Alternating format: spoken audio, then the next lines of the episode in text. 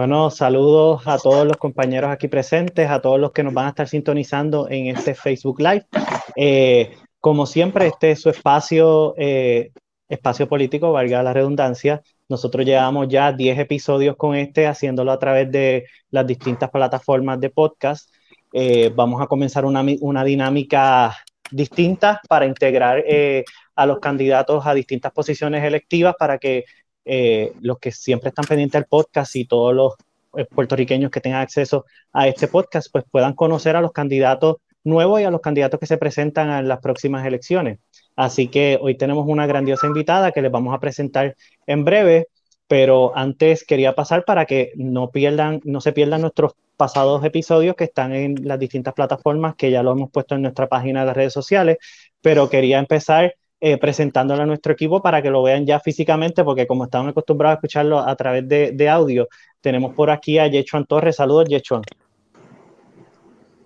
Saludos a Fred, Iván, Suleimán, saludos a Ada y a todos los que nos escuchan a través de este Facebook Live y, en la otra plataforma como Spotify, Google Podcast y, y Apple Podcast. Saludos. También nos acompaña Iván Rodríguez. Saludos, Iván.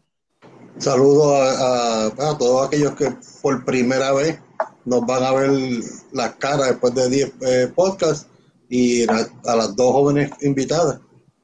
Saludos. Y como siempre tenemos a Zuleimar que ya ha estado de costumbre acompañarnos en estos espacios y más cuando se tratan eh, eh, temas de política pública, salud y de la mujer. Saludos Zuleimar. Saludos, un placer estar aquí con ustedes otra vez.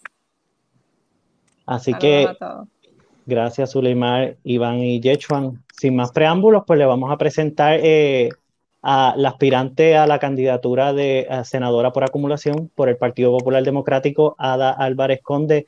Ada, eh, ¿cómo te encuentras? Pues bien, gracias a Dios. Primero que todo, ¿verdad? Sé que eh, me, me, excuso por un poquito la tardanza, pero seguimos dentro de todas las precauciones, ¿verdad?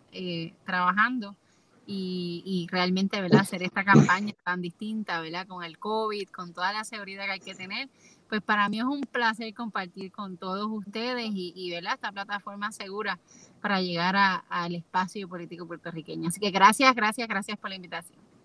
Gracias, Ada. Como te mencionamos. Gracias por aceptar la invitación.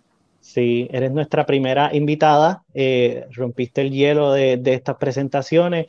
Creo que era meritorio que fueras también la primera porque eres una joven eh, mujer luchadora que se abre espacio en este mundo de la política, mundo también de, de, hombres hasta cierta medida que hay que romper con eso y tú vienes aparte a romper con eso y otras mujeres que ya lo han hecho en el pasado. Así que, Ada, queremos que nos expliques brevemente para los que te están viendo por primera vez o para los que ya te conocen sepan más quién es Ada, eh, qué ha hecho Ada, eh, de dónde viene Ada y por qué le surge a Ada esta, eh, esta genuina interés de entrar a la política que pues lamentablemente tiende a estar lacerada ante el país. ¿Cómo entras en ese, en ese proceso para tomar la decisión? Pues gracias por la, por la pregunta y la oportunidad cuando me, cuando me preguntan quién soy, pues me gusta definirme como una, una solución en busca de problemas. El Puerto Rico está lleno de problemas, ¿verdad? Y lo que tenemos que hacer es trabajar mucho ahora mismo, ¿verdad? Estoy, eh, estaba resolviendo unas cosas en la calle y, y ese, de eso se trata, trabajo duro. Eh, llevo trabajando desde que pude 16, desde que tengo 16 años. Eh, tengo un doctorado en Historia de Puerto Rico y el Caribe, maestría y bachillerato en comunicaciones. Eh, he trabajado en diversos sitios, ¿verdad? El Departamento de Veteranos, la Organización Panamericana de la Salud, en Washington, eh, eh, ahí fue que estuve en Washington Hispanic, en Miami hice la maestría, estuve en Telemundo, en Puerto Rico, pues realmente es donde más he desarrollado mi liderato comunitario, con 14 años dando charlas de violencia en el noviazgo. Me volví la novelista más joven de Puerto Rico con 19 años, acabo de cumplir 34 y ese ha sido el trabajo comunitario mayor, que aunque he trabajado en otras áreas, ahora mismo soy capellana, y como capellana pues puedo tener capellanía carcelaria, he ido a asilos, he ido a, instituciones de salud mental, entre otras cosas, ¿verdad? De niños, albergues, pues realmente el tema de la equidad o la prevención de la violencia de género, pues ha sido la bandera con la que he trabajado 14 años. Aspiré al Senado por San Juan, porque soy sanjuanera, eh, en el cuatrenio pasado sabemos que lamentablemente pues el PNP ganó y que y, pero perdió Puerto Rico y luego de eso estuve verdad em, eh, trabajando por mi cuenta eh, soy profesora universitaria y dando las charlas que siempre doy, pero realmente hice una campaña masiva, ¿verdad? A nivel nacional de Puerto Rico. Entrené 100 personas, bueno, entrené más, pero por lo menos con 100 voluntarios. Eh, logré eh, coordinar 238 charlas en un solo mes para un impacto de 14.769 jóvenes. Esto fue febrero de 2019. Y eso de ir a cada municipio de Puerto Rico hizo que pensara ¿verdad? en las causas que se repetían eh, municipalmente y, salir un poco de mi amado San Juan y decir voy a dar la batalla por este tema y otros en todo Puerto Rico y de ahí pues la decisión de aspirar al Senado, pero por acumulación que incluye a cada uno de los municipios. Super, de verdad que, que tu trayectoria, eh, tu preparación y tu desarrollo eh, en, los distintos sectores hablan por, por, por ti sola, eh, hablan de lo que has estado haciendo, que básicamente yo creo que el país necesita a esos líderes que vengan que genuinamente a aportar porque se han desarrollado ya contribuyendo al país en otras áreas. Y yo creo que esto que nos mencionas y que hemos visto a lo largo de tu carrera habla, habla mucho de eso. Así que bienvenida, vamos a comenzar eh, una de las partes más interesantes de, este podcast, donde los compañeros te van a estar haciendo una serie de preguntas relacionadas a, tu plataforma, de, a las plataformas que has presentado como tus ideas para traer a la, legislatura. Eh, y vamos a comenzar esta parte con la compañera Zuleimar, que tiene unas preguntas y tú las vas a contestar y vamos a entrar en ese, en ese compartir de ideas. ¿Te parece? Sí, vamos para adelante. Muy bien. Pues, Hola, un gusto conocer y hablar de ti. De verdad que has hecho mucho pues, por las poblaciones vulnerables. Este, ese es un tema que me encanta. Eh, como le había dicho a los muchachos antes, yo practiqué en la Comisión de Derechos Civiles y pues todas esas poblaciones se ven bien marginadas en muchas áreas. Y este, estaba viendo tu plataforma y mi área, ¿verdad? Eh, donde más me, me, me, desenvuelvo es en el área de la salud. Y este, estaba viendo que, que en tu plataforma hablabas de la drogodependencia. Eh, y ya que has, has ido, ¿verdad? Si, si no me equivoco, a, la, a las cárceles de Puerto Rico. Ok, ahí, este, ¿verdad? Sabemos que lamentablemente pues introducen droga y todo eso. Hay un problema de opioides. No sé si, si estás al tanto de... Está en la propuesta, está inclusive en lo que leíste de salud, habla de los opioides. Ok. Las drogas que no son ilegales, ¿verdad? Las legales que causan problemas. Exacto, pero este, más bien el, ¿verdad? el abuso sobre ellos. Este, me, si me puedes abundar un poco más sobre cómo, cómo puedes atacar esa área en, en las cárceles. Pues mira, primero voy a hablar antes de las cárceles y luego las cárceles, ¿verdad? Porque el asunto de las cárceles que haya droga, ¿verdad? Pues es un asunto de seguridad. Y es un asunto de cómo manejamos el que se haga lo que se tiene que hacer y no haya corrupción, porque sabemos que si está entrando porque hay corrupción, ¿verdad? Donde hay gente que se compra, vamos a ponerlo así, y permite la entrada cuando se supone que no. Es una cuestión de violación de reglamento. En el caso específico de por qué la gente llega a la cárcel, que yo creo que esto es lo que quisiera atender, es que yo creo que hay que hablar de la drogodependencia y una de las cosas que hablo, además de los opioides en mis propuestas, que las pueden conseguir en adalvarezconde.com, donde están todas, y la salud es una de ellas, ¿verdad? Agenda para la mujer, salud y economía, eh, es que a mí me preocupa la falta de atención médica, ¿verdad? Un asunto de salud, un asunto de adicción de las, de las drogas, pero más allá de las ilegales, las que son legales, ¿verdad? Yo hablo, yo hablo de los opioides, por ejemplo, que son recetados, yo hablo, bueno, o los consiguen, ¿verdad? Debajo de la mesa, yo hablo del alcoholismo, yo hablo, ¿verdad? De, de cómo las cárceles pueden tener hoy una persona que ha asesinado a alguien con una persona que es adicta. Y cómo nosotros necesitamos, ¿verdad? Salir un poco eh, de la visión punitiva de la adicción y traer la visión rehabilitadora eh, para evitar que una cárcel, como dije, tenga una persona que ha cometido un homicidio, un agresor de violencia doméstica con una persona que, que es adicta a drogas. Y esa es una batalla que tenemos que dar porque tiene que ver con la seguridad y tiene que ver, ¿verdad?, con evitar la criminalización y trabajar este tema con la salud en un momento dado donde hay más adicciones que nunca, lamentablemente, también por problemas eh, que se han desarrollado eh, la misma salud mental que no es atendida, una de mis propuestas principales. Y eso hay que trabajarlo, porque una cosa lleva a la otra. La falta de atención, por ejemplo, de salud mental y de trabajar con las emociones, con otra propuesta, la inteligencia emocional, puede hacer que tú creas que el escape es ir a la barra y, creer, eh, crear una drogodependencia, ¿verdad? Y una cosa es tomar socialmente y otra cosa, ¿verdad? Es crear una drogodependencia.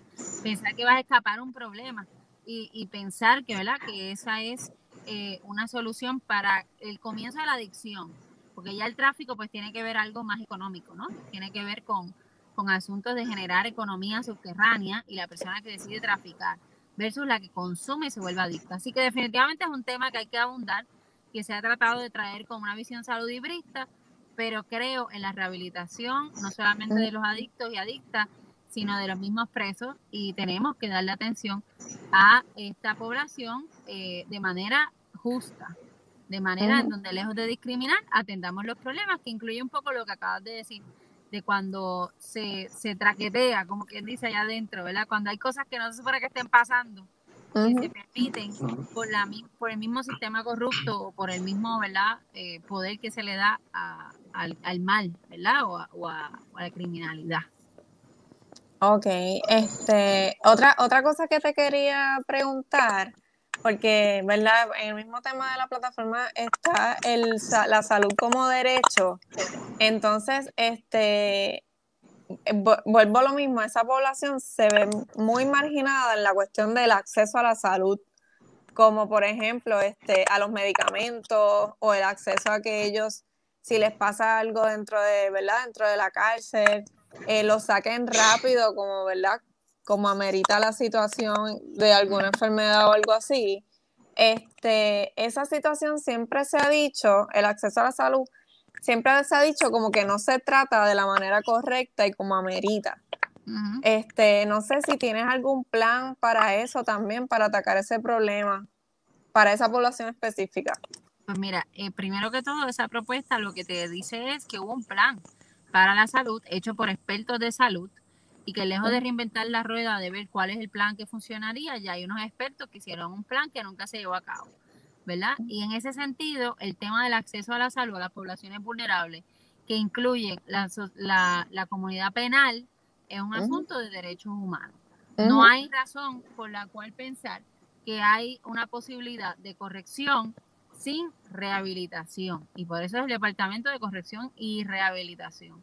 Y parte de eso es el acceso a lo que necesite la población porque no son personas que descartamos, no son personas que dejaron de ser personas por estar presos. Y yo creo que de eso se trata, que tenemos que tener una conversación sobre los derechos civiles y los derechos civiles incluye esta población. Y realmente estos años yo creo que es una de las poblaciones que más ha sufrido ataques, porque mucha gente cree, ¿verdad? O se queda en, en los debates esto de si deben votar o no, etcétera, pero no ven las otras cosas que están pasando. ¿Cuántos programas rehabilitadores hay? ¿Cuánta gente está metiendo presa por cosas pequeñas versus verdad grandes? Yo quisiera tener más presos por corrupción que porque están, ¿verdad? Eh, eh, siendo adictos, es un ejemplo. Eh, ¿Verdad? Asuntos de poder y acceso a la justicia. ¿Cuán efectivo realmente es la rehabilitación? Porque este gobierno, una de las cosas que sugirió fue alejarlo de los familiares y llevarlo a cárceles de Estados Unidos sin previo aviso. O sea, tenemos que tener una conversación y vuelvo e insisto, en la inteligencia emocional, porque yo he trabajado también con las juveniles y he trabajado también con el asunto del machismo y hay una, una cuestión aquí de cómo manejamos nuestras emociones, cómo manejamos la desigualdad social, que haya gente que cree que el narcotráfico es la manera, cuando tenemos 9 de 10, ¿verdad? Eh, eh cárceles, eh, 90% eh, de las cárceles son de hombres, ¿verdad? Y, y solamente 10% de mujeres. Pues, pues definitivamente es un asunto de género también, que poca gente lo relaciona cómo manejamos ¿verdad? nuestras emociones y por qué creemos que, eso eh, representa ¿verdad? a la población masculina y no le eh, y a las mismas féminas que las olvidamos, ¿verdad? Pensamos siempre en reos y no reas. Y cómo trabajamos la rehabilitación. Eh, partiendo de, las premisas que, trae Suleiman para crear esta discusión entre nosotros, Ada, ¿a qué tú crees que esta dejadez que menciona o esta ineficiencia en los recursos del Estado ¿A, qué tú crees que se deba que hemos llegado hasta este punto eh, donde eh, el gobierno prácticamente en ese sector y en muchos otros se ha enajenado o ha olvidado o menosprecia estos sectores? Yo creo que el reto es eh, la falta de sensibilidad y la falta de atender la crisis social.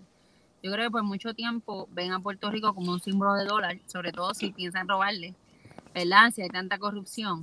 Y en la medida en que solo hablemos de la crisis, la crisis, la crisis económica, ignoremos la crisis social, no tenemos una perspectiva de derechos humanos. La gente tiene que entender que hay que atender los derechos humanos, los derechos civiles para garantizar el futuro. No podemos pensar, hay que pagar la deuda, cortarle los chavos a la universidad. Ajá, la universidad es una inversión, no es un gasto. Y eso conlleva otros asuntos, que hayan jóvenes que queden eh, marginados en la pobreza, que hayan situaciones de drogodependencia, que haya situaciones de narcotráfico, o sea, todo está atado.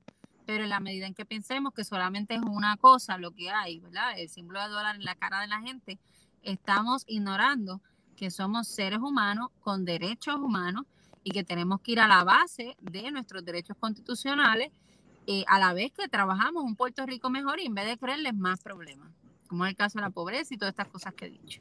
Falta de sensibilidad y conciencia de la humanidad y nuestros derechos. Y vernos como símbolos de dólar. Yo creo que ese es el reto mayor. Tristemente, tristemente. No sé si Suleiman tiene algo más que añadir en ese punto o alguno de los compañeros quiere crear eh, Sí, mira, en, ella estaba hablando de, las instituciones juveniles. Yo trabajé en una institución juvenil por varios años y, pues, tengo que, concordar con lo, que ella está diciendo en muchos factores de que a, este tipo de población se le ha marginado por años porque se ha creído en, en, castigar todo el tiempo y no buscar la, la raíz del problema. Yo, antes de llegar a instituciones juveniles, yo estaba en la Guardia Nacional y fui parte de lo que se llamó la famosa mano dura contra el crimen de la época del, del doctor Rosselló. Nos metíamos en los caseríos, en los caseríos y eh, el que vivió aquella época sabe que no fue muy fácil pero la mentalidad que se llevaba era que había que castigar, castigar, castigar, castigar. Se acaba el tiempo de las movilizaciones y yo paso a la administración de instituciones juveniles. Y era, era bien triste el poder del otro lado de la moneda. Y me refiero que, por ejemplo, yo trabajaba de noche, desde 10 de la noche a 6 de la mañana.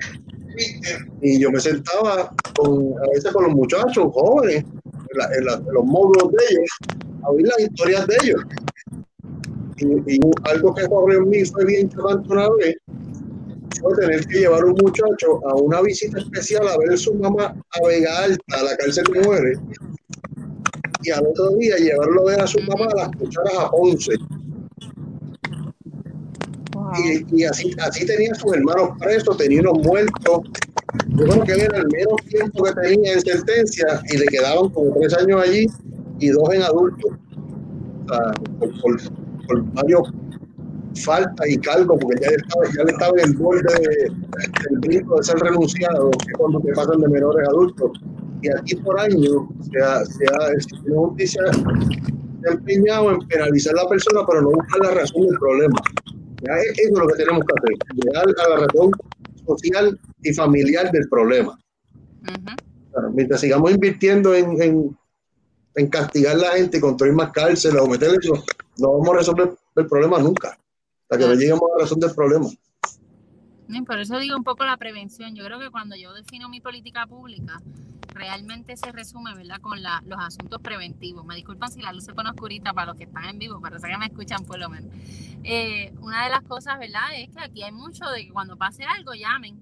Cuando pase un caso, pues entonces metemos mano. Y yo creo que hay que ver la, la cuestión de la prevención y evitar que solamente tengamos, ¿verdad?, eh, una política pública de intervención y no veamos, como muy bien dice el compañero, la raíz del problema.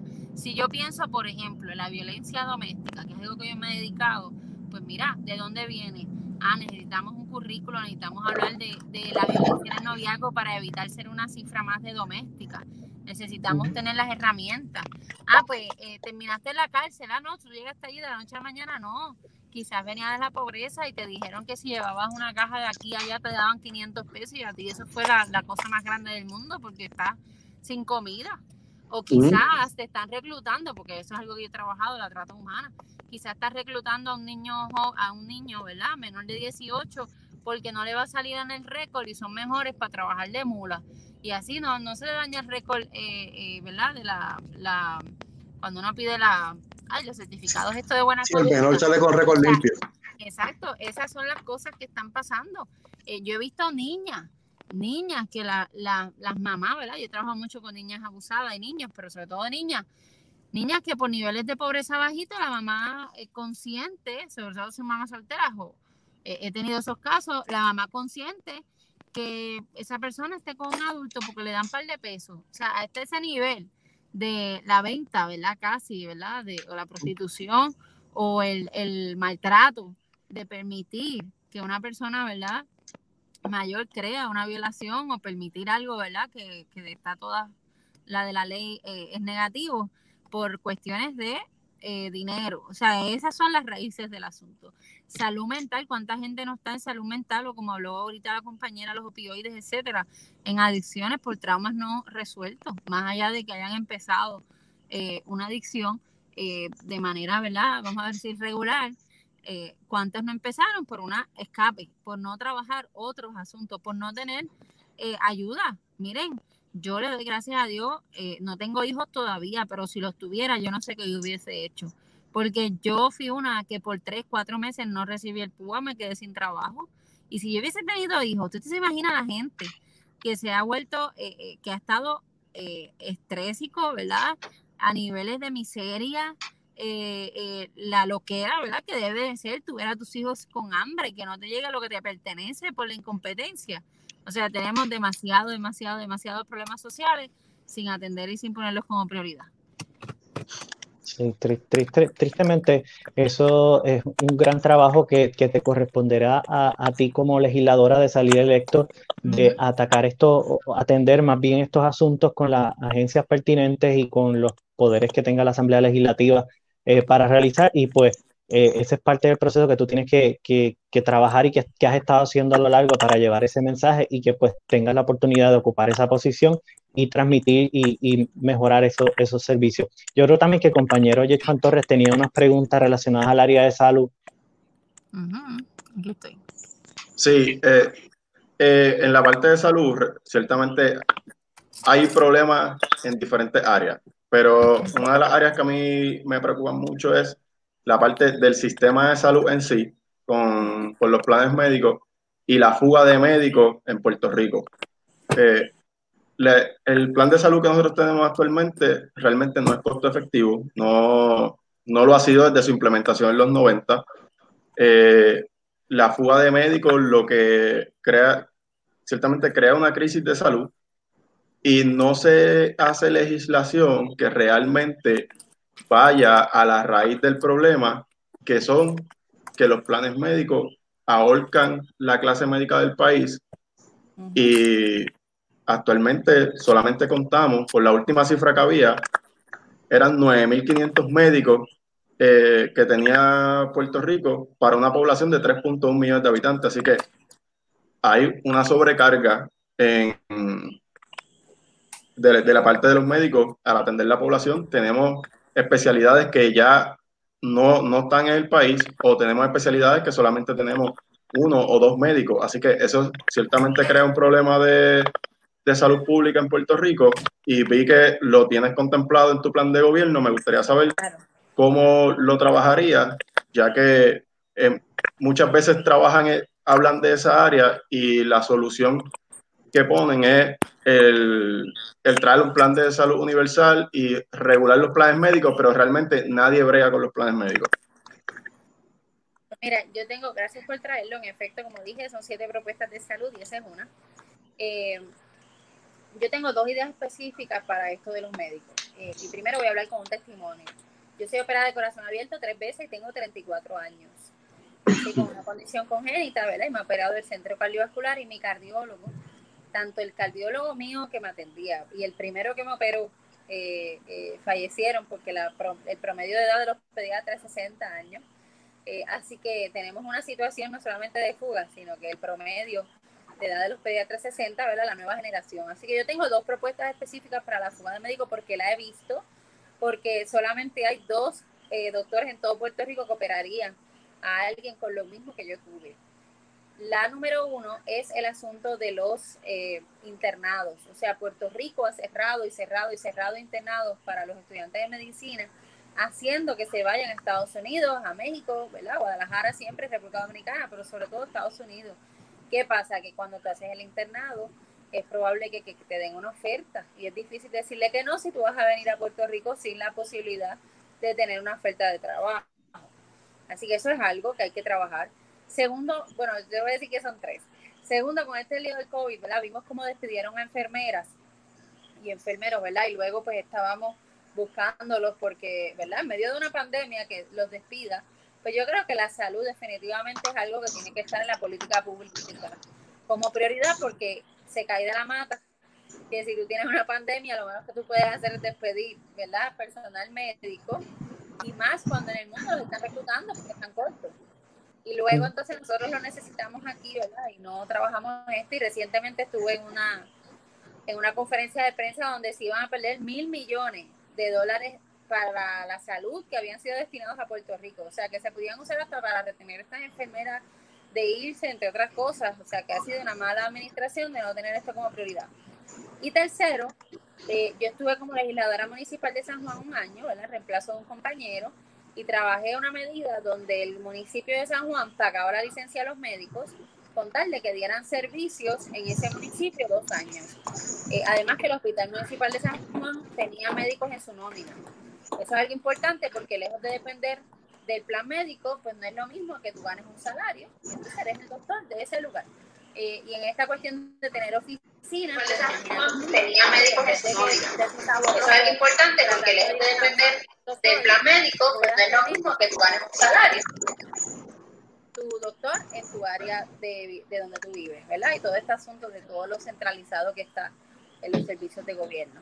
Así que esas son unas ideas puntuales específicamente con la fuga, los internados, lo que tiene que ver con obviamente tenerlo en el plan eh, preventivo nuevamente, no esperar a que pase algo.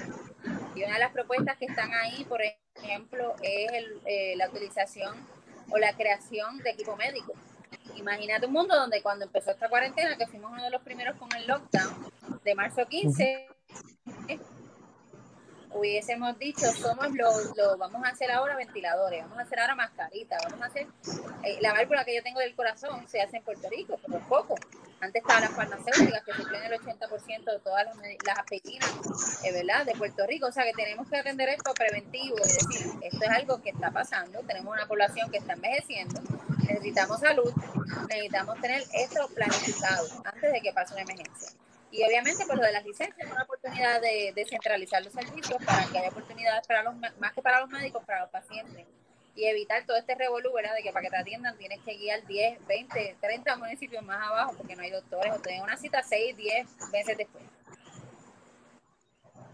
Y, y eso también eh, presenta desventaja en los lugares más eh, o las comunidades más alejadas también de, de, la zona metropolitana o las zonas que tienen acceso a ese tipo de, de servicios también.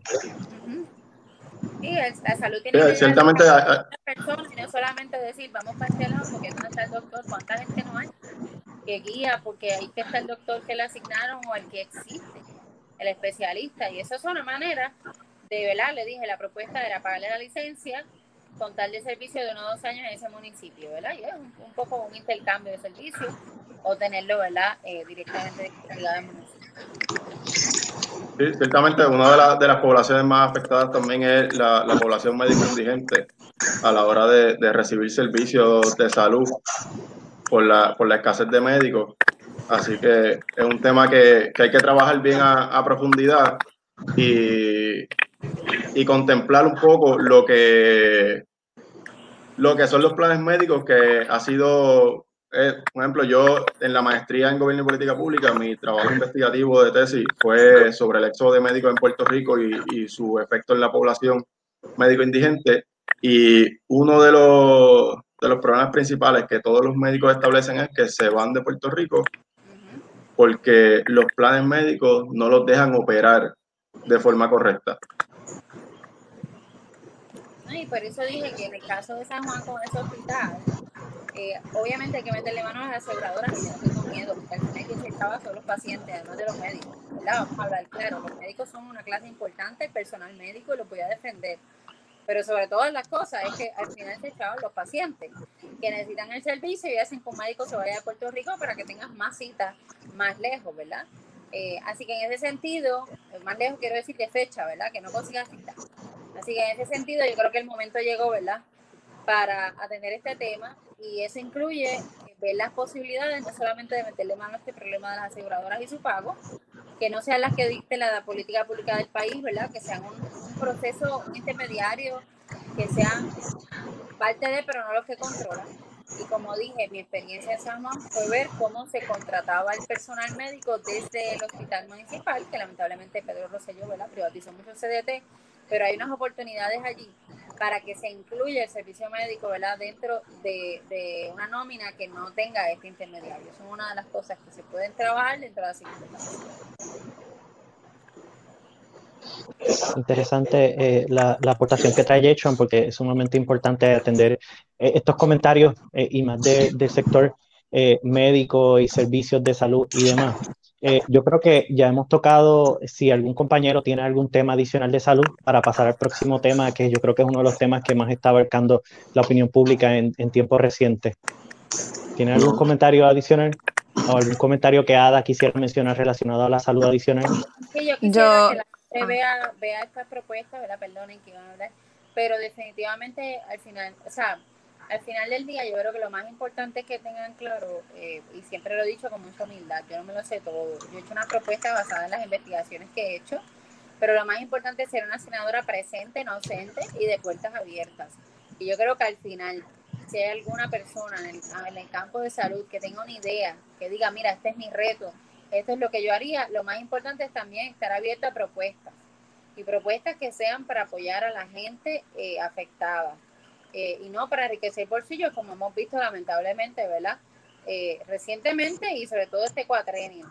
Eh, cuando una persona tenía una necesidad de construir una casa, pues no hacía lógica que sobrecargaran y cobraran un servicio de instalación de un baño porque alguien más iba a llevar el dinero. Y es lo mismo con lo médico. tenemos que hacerle justicia a la gente y eso incluye el área de salud. Y que esté abierta las puertas a las propuestas de la, gente también, más allá de las que yo estoy dando.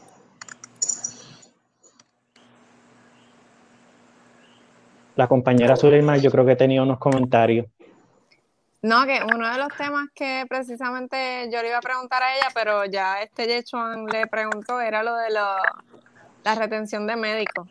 Y pues el problema real que hay más bien este, con las aseguradoras, que yo creo que, como mencionó ella, es el principal problema por la cual, este, ¿verdad? Ellos se, se tienen que ir de aquí a Puerto Rico pero ya, ¿verdad? Me aclaró todo lo que es lo de la pregunta como tal que tenía. Y, y hay que hacer una, una nota al calce que se añadió una pequeña panelista a, la conversación aquí. es inevitable, te digo. No puede estar mucho tiempo. y, es, y es parte de ahí también atiende esos este asuntos. Exacto, este es, el primer, este es el primer episodio, tenía que pasar de todo. Mira, yo me cogieron a mí un sitio medio inseguro y yo vi que se estaba poniendo oscuro y yo estaba sola en la calle y sabemos cómo está la seguridad, pues yo tuve que moverme. Así que, y ahora llegó, ¿verdad? La, la entrevistadora más pequeñita, pero ah. que, que, estamos en vivo, pero estamos con el ímpetu de, de, contestar y de atender los asuntos, así que aquí estamos. Gracias a Dios. Muy bien, y eso es importante porque es importante más en la situación en la que nos estamos eh, enfrentando a la pandemia, a los temblores y demás, que se ha hecho imposible quizás realizar la campaña tradicional que están acostumbrados los, políticos o la política puertorriqueña. Así que estos espacios tecnológicos le brindan esa herramienta al pueblo de conocer a, sus candidatos y funcionarios y a los funcionarios y candidatos de eh, hablarle al pueblo. Y yo creo que es una plataforma que ADA, una vez pues eh, resulte electa dentro del proceso democrático, deba permanecer abriendo estos espacios digitales también para que las personas puedan continuar e-, ese esfuerzo y que te acerque también aún más que es el proceso que tú quieres llevar a cabo. Así es, y, y, en eso de la pandemia yo hice 28 programas que se llamaron Caras Nuevas para presentar a los candidatos menores de 40 eh, en medio del, de la pandemia, ¿verdad? Y todos los domingos a las 9 de la mañana tengo live, eh, además de los live que puedo hacer en la semana. Así que definitivamente por eso digo, senadora ausente no es, es, senadora presente. Y de eso se trata y abrir los espacios para lo que quiera la gente preguntar, mandar. Eh, al final ustedes son los que mandan. eh, una yo pues, Muy bien, pues ahora vamos a entrar al área de la corrupción, que varios compañeros tienen eh, eh, preguntas interrogantes en esta, en esta área. Así que eh, comenzamos con el compañero Iván Rodríguez, que tiene unas preocupaciones y unas preguntas en cuanto al área que tú trabajas de corrupción en tus ideas y, en general del país, porque es uno de los temas que más ha agobiado a la ciudadanía, la rampante corrupción en, nuestro sistema político y gubernamental. Sí, mira, basándonos en, pues, los recientes casos de, casos de corrupción, tanto eh, en la Cámara como en el Senado, porque hay que ser, y Freddy que me corrija si estoy equivocado, los, los miembros de los comités de ética son compuestos por los mismos representantes o por los mismos senadores.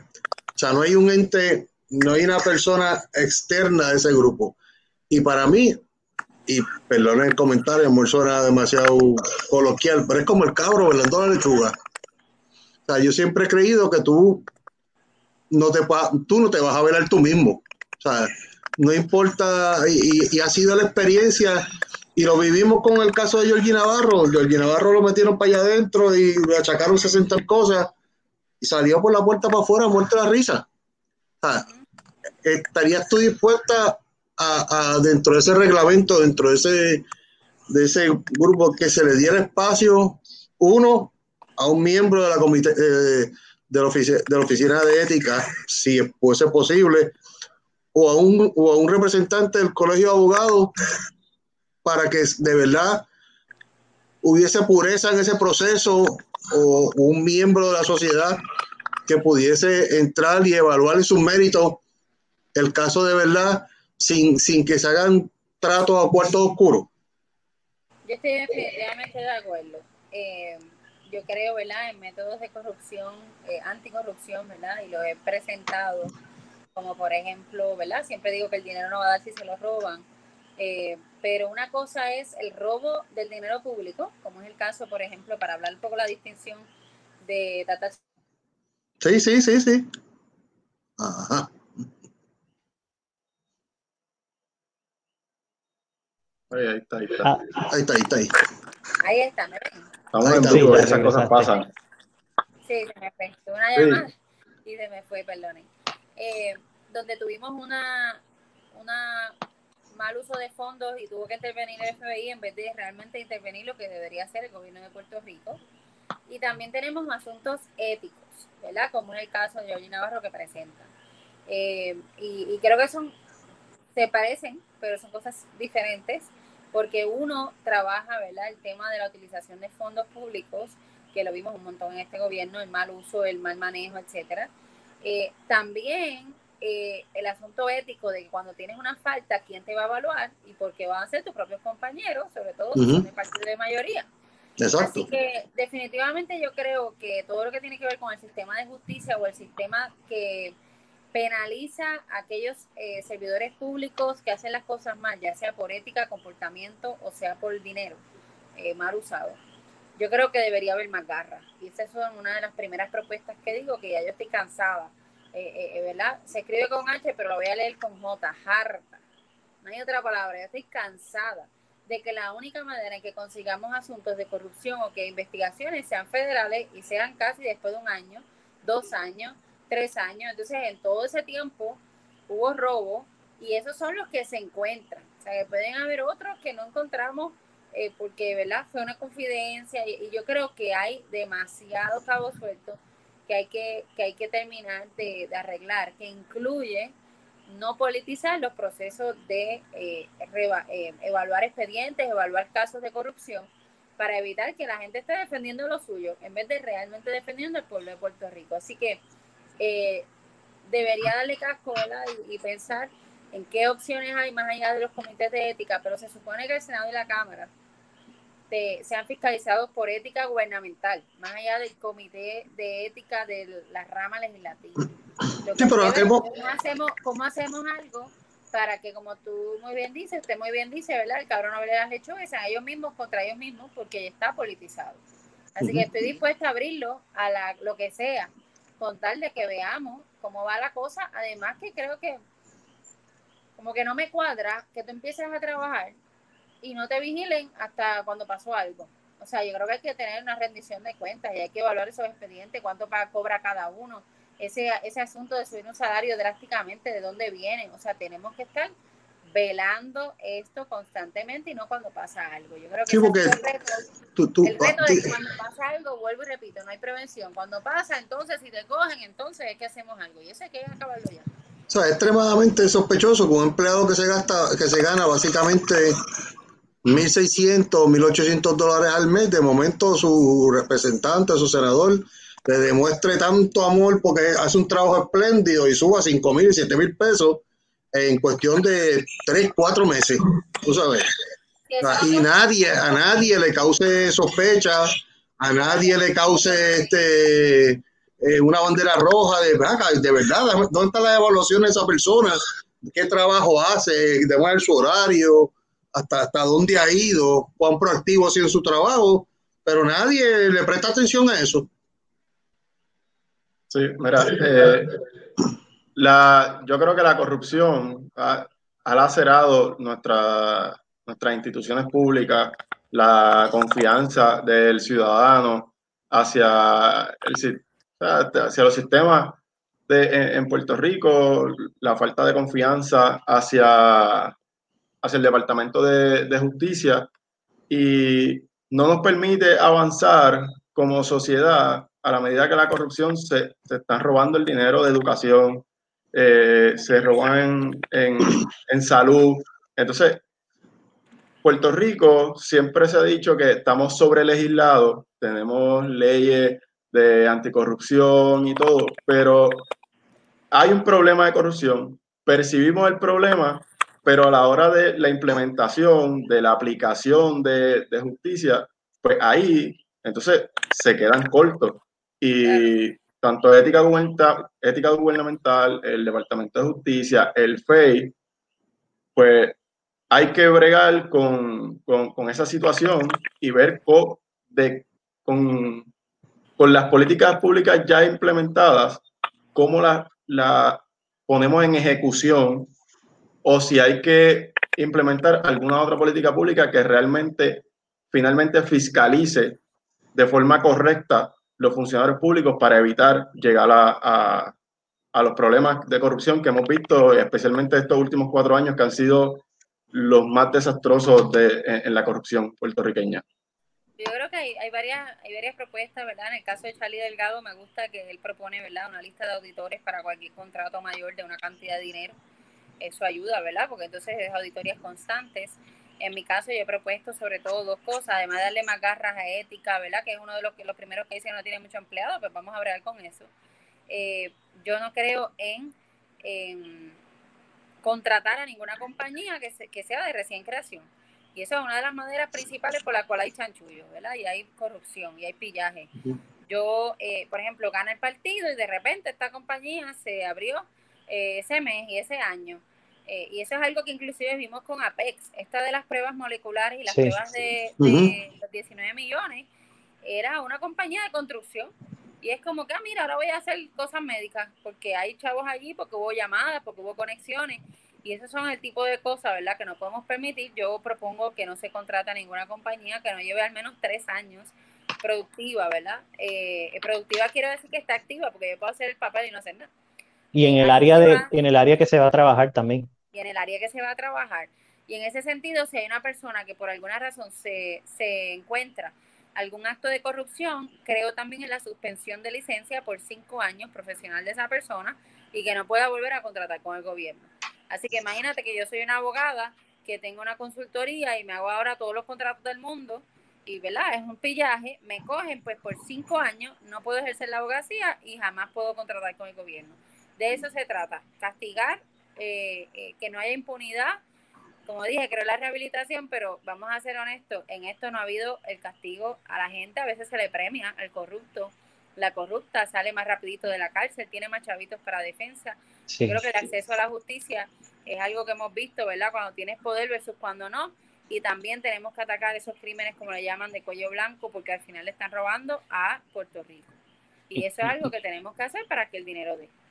Y tristemente, Ada, eh, ese comentario final que, que realiza, yo creo que la, la aceleración de las instituciones, la falta de credibilidad en las instituciones se basa eh, básicamente en eso. O sea, porque eh, no, el Departamento de Justicia raras veces atiende o canaliza o investiga o encuentra estos casos de corrupción. En la mayoría de los casos, el, tribunal, el gobierno federal, la Fiscalía Federal. Entonces, pues hay una cierta, eh, eh, que el gobierno de Puerto Rico no puede hacer nada. Los secretarios de justicia, Wanda fue secretaria de justicia de Ricardo Rosselló, Pedro Pierlisi fue secretario de justicia y, y, todos estos procesos, y secretarios de justicia de ambos partidos también, que son los que han estado en el poder, no han quizás hecho su trabajo o no han tenido las herramientas o, o no han hecho ese proceso que se debe hacer desde el propio gobierno. O sea, que no esperemos a que pasen los cuatro años para investigar lo que pasaron los cuatro años anteriores, sino desde dentro del mismo periodo estemos investigando y auditando y el que lo hizo mal, lo hizo mal y se acabó. O sea, al final de cuentas, la, la voluntad final eh, eh, y principal es el pueblo, no es el político, no es el, eh, no es el funcionario y no es el, el, asunto. Así que, Ada, quería aprovechar la oportunidad de mi pregunta para hacerte una pregunta que nos hace llegar uno de los, de los que nos están sintonizando, es Ricardo Jacob. Pregunta, especialmente en el Departamento de Educación, pero yo creo que se puede ceñir a mucho al gobierno en general la politización de, las agencias públicas eh, y, cómo esta politización ha llevado eh, pues, al Departamento de Educación y a las agencias a, la, baja credibilidad que tienen hoy mismo y a la desmoralización del pueblo ante las instituciones. Eh, ¿Ha tenido que ver esa politización exagerada de las agencias en la falta de voluntad de hacer las cosas o en, o en los procesos de poca credibilidad que tenemos hoy? Y si es sí tu respuesta, eh, ¿cómo tú crees que debemos eh, trabajar esta eh, politización de las agencias públicas? obviamente tenemos un sistema de mérito, pero ya vemos dónde estamos hoy día. Pues yo tengo dos propuestas para eso. número uno, yo no creo en las, las contrataciones aleatorias o por confianza o lo que sea, ¿verdad? que no tengan un sistema de métrica, más allá de mérito, ¿verdad? Yo creo que no cuadra eh, o sea, no me cuadra que una secretaria de una oficina cobre 20 mil al año y otra, como es amiga de la amiga o es, ¿verdad?, una pala, son 100 mil. Lo mismo que vimos con el caso Tato Charbonnier, ¿verdad? La legisladora gana 75 mil, pero la persona que tiene la oficina son 125 mil. O sea, en Puerto Rico no hay nada que esté regulando los salarios. Y yo creo que eso es un primer paso para asegurarse que no quede en manos del político política, de la persona del partido, para que diga, como estamos en el poder, te toca a ti más. Como tú no estás, pues menos. Eh, que quizás hay alguien allí que lleva un montón de tiempo y le pasan por encima a alguien que acaba de llegar. Que alguien que tenga bachillerato no cobre lo mismo de alguien que tenga doctorado. O sea, yo creo en un sistema de mérito eh, y experiencia, ¿ok? Así que es un combo eh, y lo traigo, es algo que quisiera discutir a profundidad, ¿verdad? Los mismos servidores públicos, yo creo que sería justo y es algo, una experiencia que yo tuve en las Naciones Unidas cuando trabajé allí y tanto el gobierno federal. El gobierno federal mezcla la experiencia con la educación para darte un salario inicial, tiene unas escalas de aumento que están establecidas allí y eso pues garantiza, ¿verdad? Que no, no haya tanta disparidad de salario o que sean eh, por puestos exclusivamente de confianza y por mérito de la persona que tiene el poder ese momento. Eh, y segundo, eh, creo mucho en los servidores públicos y las servidores públicas, definitivamente creo que se ha politizado, que es una chavienda cuando hay una persona que la secretaria es secretario de un partido y los empleados de otro, ¿verdad? Y en eso tengo que hablar de una propuesta que inclusive propuso Bati en un momento dado, de un hash, eh, un hash act eh, boricua, un poquito, ¿verdad? De cómo manejamos que dentro de las instituciones de servidores públicos hay, hay que bregar con ellos, ¿verdad? Yo no voy a tirar a decir que es exactamente la misma propuesta, pero como tú sí participas de la política, pero no necesariamente, ¿verdad? Participas dentro, ¿verdad? De horarios de trabajo y todo lo que tiene que ver, ¿verdad? Con politizar o dividir la agencia entre unos o los otros para que se vayan intercambiando una vez cambie el poder. Eh, así que hay muchas cosas que hacer con eso, pero la politiquería cuesta y lamentablemente los servidores públicos que son excelentes, muchos de ellos, hay otros que hay que mejorar definitivamente el servicio, pues también escogen unos líderes eh, para secretarios que no son eh, las mejores personas eh, o que una vez me empiezan a meter la pata, vamos a decirlo así, o hacerlo mal, pues no tienen consecuencias. Recordemos, por ejemplo, un Héctor Pesquera, ¿verdad? Con un dineral un puestazo, él es el que tenía otros trabajos. O sea, el Senado es quien confirma a estas personas. Y yo creo que los senados, el Senado, los senadores y los, el Senado que lo confirma tiene que recibir un informe cada tres o cuatro meses de cómo va la agencia, para entonces evaluar la ejecutoria. Y no dejar en las manos de, de la agencia lo que le dé la gana, más cuando hace falta tanto servicio. Sí, yo creo que también eh, esa propuesta legislativa que presentas, que muchas veces también radican informes, pero nadie los lee. Así que también debiera una comisión hacerse cargo de evaluar eh, esas métricas que utilizó la agencia y cómo las ha manejado y si tiene que mejorar, pues hacerle eh, la fuerza legislativa para que eso ocurra. Ada, yo creo que vamos pasando a una próxima etapa aquí de, de nuestros programa. Eh, ahora vamos a entrar en unas preguntas, no directamente quizás con tu plataforma de, de, ideas para, para, tu estancia en la legislatura eh, estatal. Eh, los compañeros pues te van a hacer preguntas, algunas quizás puedan estar relacionadas con tu plataforma, otras quizás no, pero vamos a trabajar eso y yo creo que el compañero Yeshua tiene unas preguntas. Sí, mira, yo quería preguntar en el área del desempleo, específicamente en la, en la juventud de, Puerto Rico.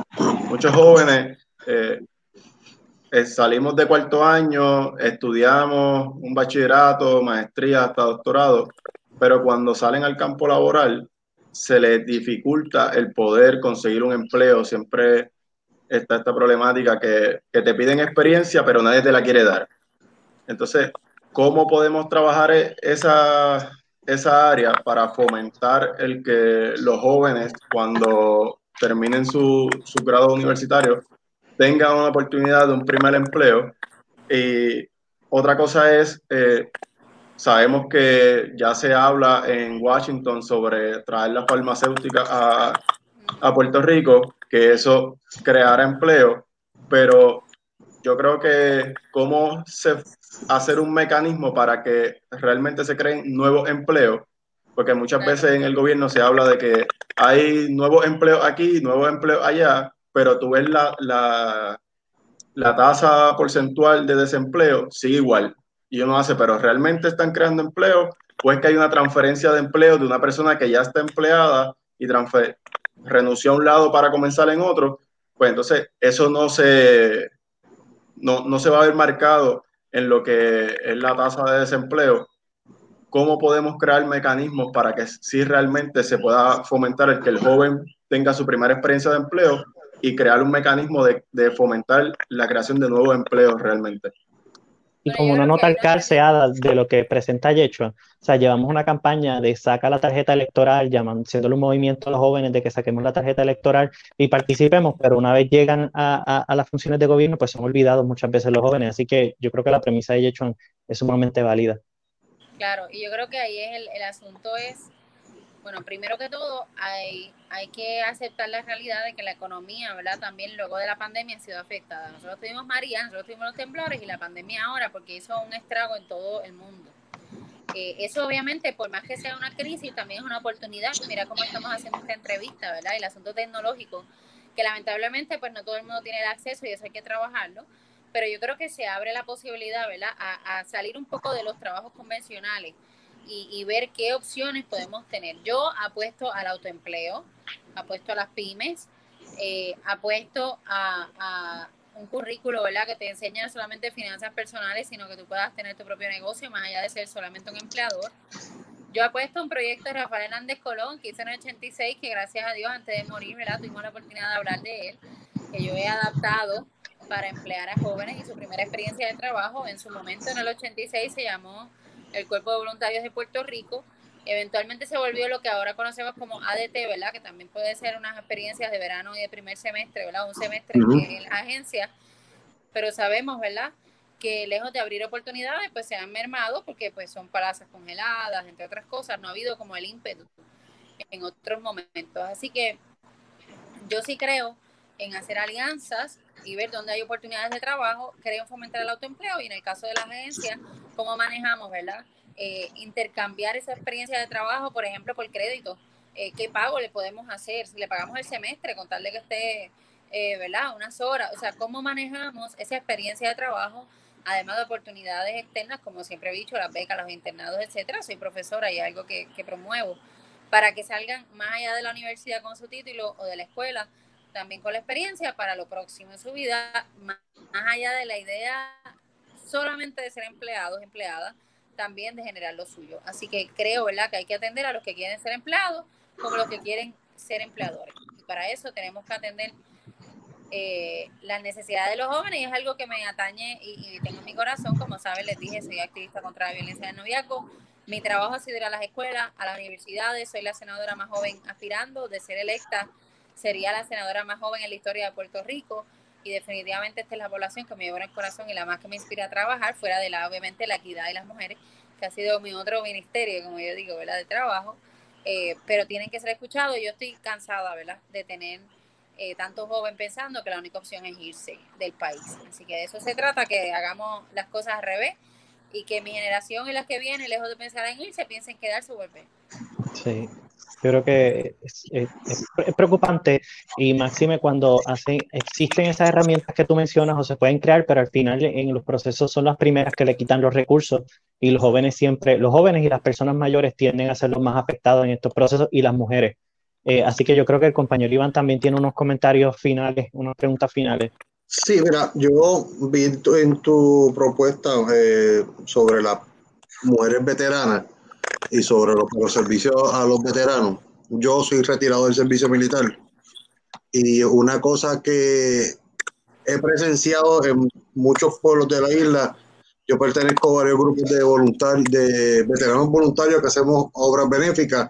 Inclusive, de hecho, me ha, acompañado varias veces a, actividades y, inclusive con la universidad fuimos una vez a Canóvana después de María y, nos y, hemos encontrado que sabemos que tenemos una oficina de, asuntos del, del, procurador del veterano, que aparentemente alegan ellos tienen un censo, yo soy de la creencia que no lo tienen.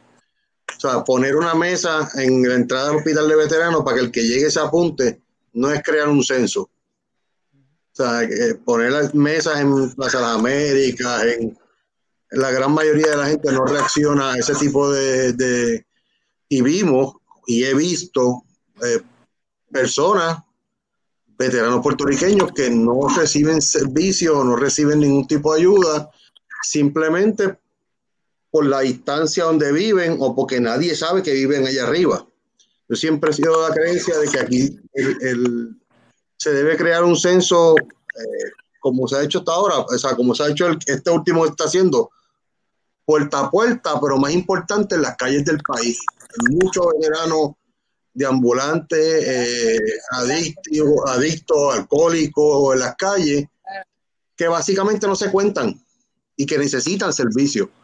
Eh, ¿Qué, ¿Qué, tú podrías decirme eso?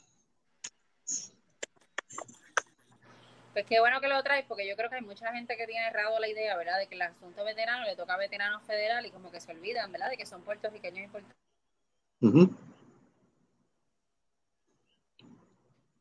Yo creo que allí eh, la compañera tuvo un problema con, con su transmisión. Sí, ¿me escuchan ahora? sí, no te vemos, pero te escuchamos. Está bien disculpen, eso suena, le echas los baterías cada vez que me salga la chicharra del 2%, pues como que se me va. Eh, Tranquilo. Definitivamente uno de los retos, ¿verdad?, es hacer el censo de los veteranos puertorriqueños, como muy bien dice, el 30% de los veteranos de Estados Unidos en Puerto Rico no está contabilizado. Son veteranos de los de ambulantes, 30% es un montón. Pacientes de salud mental no atendidos. Yo tuve la oportunidad de trabajar para el Best Center, que son los recursos que, que se le da a los veteranos una vez vuelven a, a su país, ¿verdad? En este caso Puerto Rico. Y en efecto hay demasiada desinformación y yo creo que el reto es entender que son puertorriqueños y puertorriqueñas. Yo creo que una de las cosas que más yo veo es como ese lavado de manos, de como que ellos están atendidos, ellos tienen un hospital, ellos están allá. Sí, veteranos se encarga de ellos. Hay que reconocerlos quiénes son. Claro, y eso es una cosa errada, errada. Yo los otros días estaba ayudando a un veterano que se estaba quedando sin la casa y no le estaban dando los servicios para ayudarlo. Y más allá de lo federal, ¿qué podemos hacer de manera estatal para tener en cuenta esta población? Y eso definitivamente debe de ser algo que exploremos eh, a la hora de atenderlos. Así que tengo un compromiso con la salud mental, tengo un compromiso ¿verdad? con la población de ambulante y eso eh, lamentablemente tiene que tocar a los veteranos y creo que lo más que puedo aportar es tener conciencia de la necesidad de política pública para ellos. Porque hay mucha gente que se lava las manos como Pilato y piensa que no les toca. Y ese trabajo que tuve para Washington desde Puerto Rico, pues me dio la sensibilidad, además del doctorado en historia, de saber que hay más de 100.000 familias eh, veteranas en Puerto Rico y son un montón y hay mucha justicia que hacerles para darles oportunidades y los servicios que tienen derecho por ley. Además de cualquier otra cosa estatal que podamos hacer, más allá de lo federal, porque viven aquí y están aquí y hay que darles los servicios. Uh, ¿Estás por allí, Ada? Sí, sí pero... okay. está ahí, está ahí. Pa para, para, para ir cerrando ya, eh, eh, eh, muy bien para ir cerrando el proceso de, del podcast, que yo creo que ha sido muy productivo para que te conozcan y sepan tus ideas, yo tengo una pregunta eh, y es relacionada, eh, usted está corriendo eh, bajo la insignia del Partido Popular Democrático para la candidatura a senadora por acumulación. ¿Qué la motivó a usted a seleccionar el Partido Popular Democrático como la herramienta que usted entendía para llevar sus ideas y trabajar su, su, su, legislación y su proceso de trabajo y no otra eh, organización política. Eh, y esa es una pregunta. ¿Qué la llevó a tomar esa decisión? Y la segunda pregunta de la misma área va relacionada. ¿Cómo se diferencia el, Partido Popular Democrático al Partido Nuevo Progresista y a otros partidos eh, de reciente creación o existentes, el Victoria Ciudadana, el Partido Nuevo Progresista, el Partido Independentista, eh, los demás que han surgido para ese llamado a la gente a que confíe en el Partido Popular y confíe en su candidatura dentro del Partido Popular y voten por, por, por el Partido Popular y por usted en las próximas elecciones.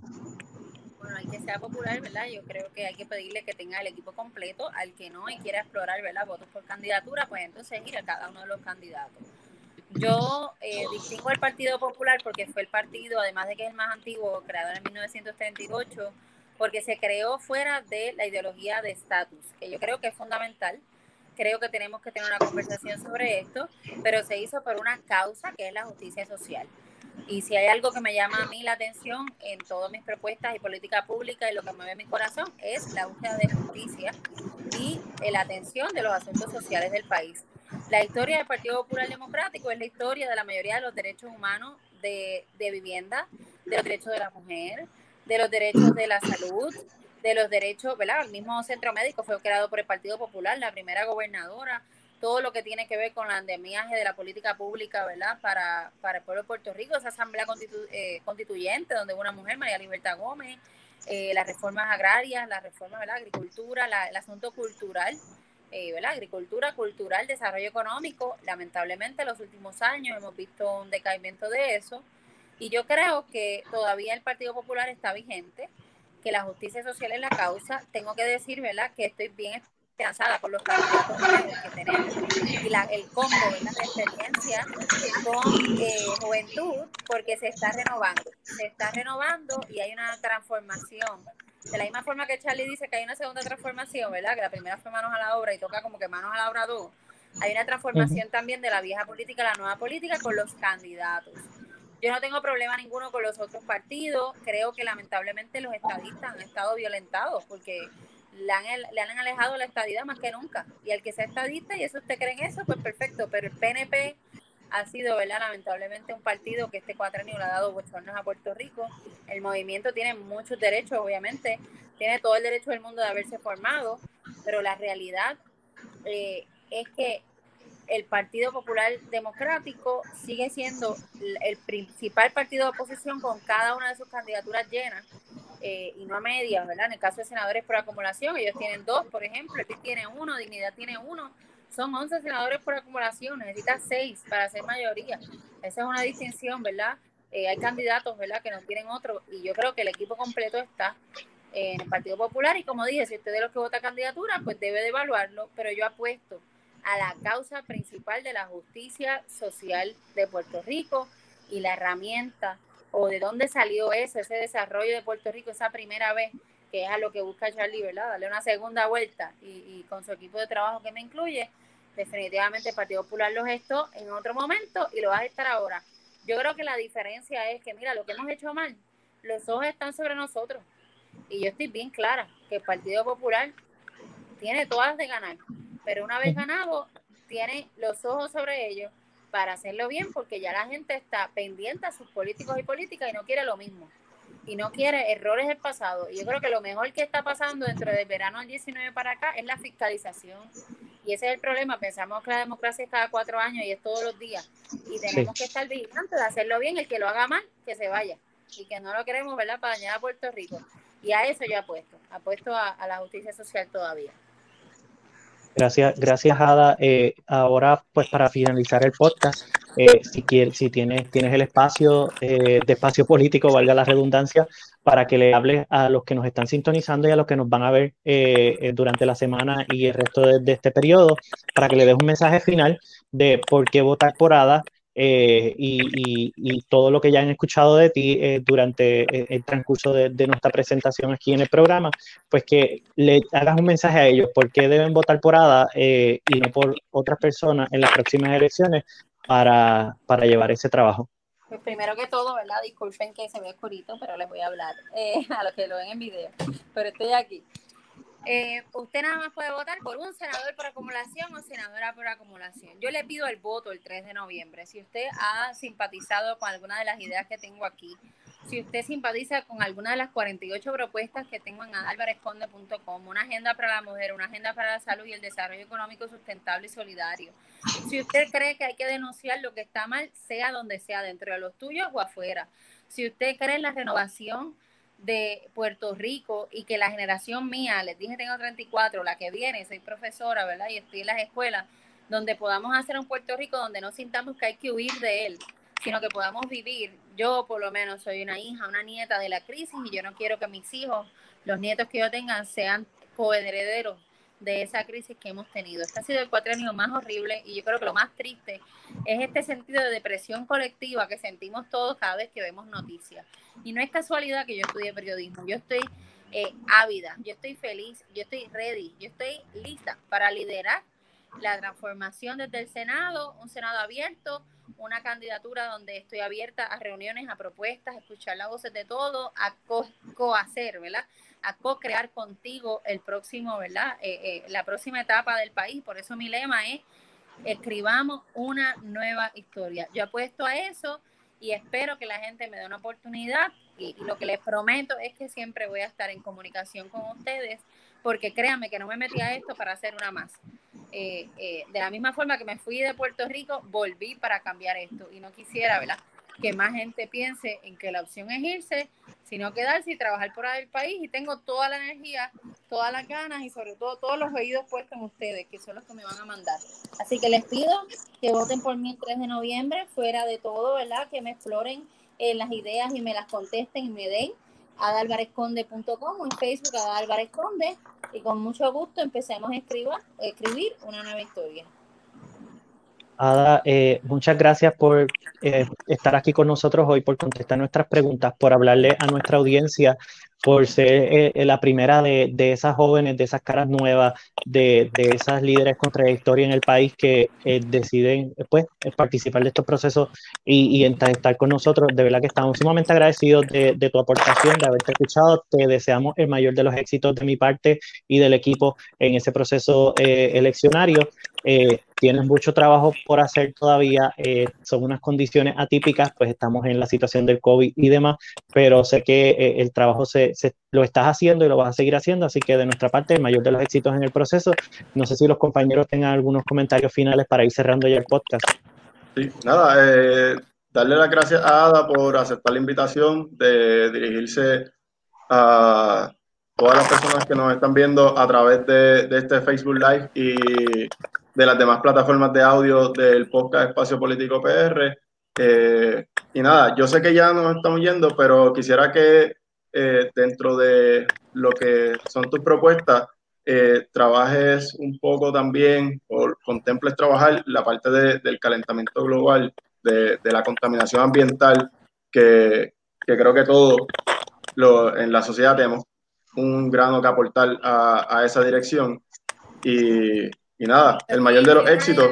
Fui una de las primeras que hablé del cambio climático en mi candidatura, justamente esta semana. Yo tengo 48 propuestas, estoy tirando una por semana, quedan 7 semanas para, para las elecciones. Esta semana justamente estoy hablando del acceso al agua y el, y el, ¿verdad? Eh, el concepto de eh, el derecho al agua que tenemos y cómo vamos a manejar nuestros recursos. Así que esperen mañana mi página de Álvarez Conde y el, y el jueves las infográficas y todo sobre esas propuestas específicas relacionadas al ambiente y, y, al acceso al agua que debemos de tener. Así que ya sabes que lo tengo en mente y que va a salir esta semana justamente. Y, en, y en, esa área, y en esa área hay mucha legislación también que se ha trabajado y es cuestión de fortalecerla y de voluntad política, porque yo sé que el, el senador Larry Hammer, el ex senador Larry Hammer y el senador Eduardo Batia trabajaron propuestas significativas en esa área. Así que el compañero Iván, si tiene unas breves palabras para finalizar el podcast. Sí, no, eh, recuerden a todos aquellos que nos escuchan que toda la semana iremos cambiando, así sea lo más posible, este, el candidato nuevo. Eh, a puestos electivos en estas próximas elecciones.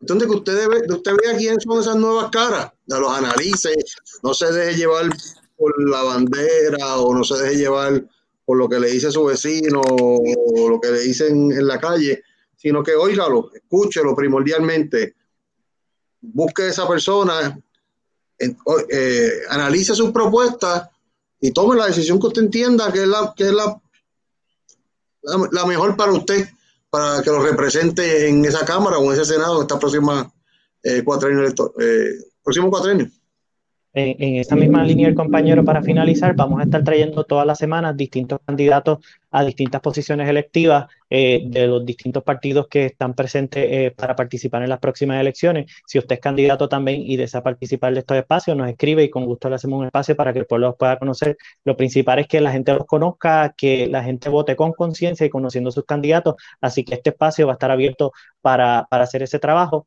Así que le agradecemos a Ada eh, nos pueden conseguir a, través de las redes sociales, en Twitter como Espacio PR, en Facebook como Espacio Político y en Twitter eh, y en Instagram. Eh, a mí personalmente me pueden conseguir como Freddy Acosta en las distintas redes sociales, en Facebook, en Twitter e Instagram como F Acosta Toro. Eh, ¿cómo te pueden conseguir? Pues a mí me consigue en, en Facebook e Instagram como Yechuan Indio Torres en Twitter me consigues como PR. Y a mí en Facebook me consiguen como Iván Rodríguez y en Twitter e Instagram, que me lo aprendí por fin, Iván RODZ 7140. Así que eso es todo por hoy. Nos vemos eh, en la semana y en los demás que les estaremos anunciando. Muchas gracias. Hasta la próxima. Chao. Cuídense, muchachos. Nos vemos. Descansen.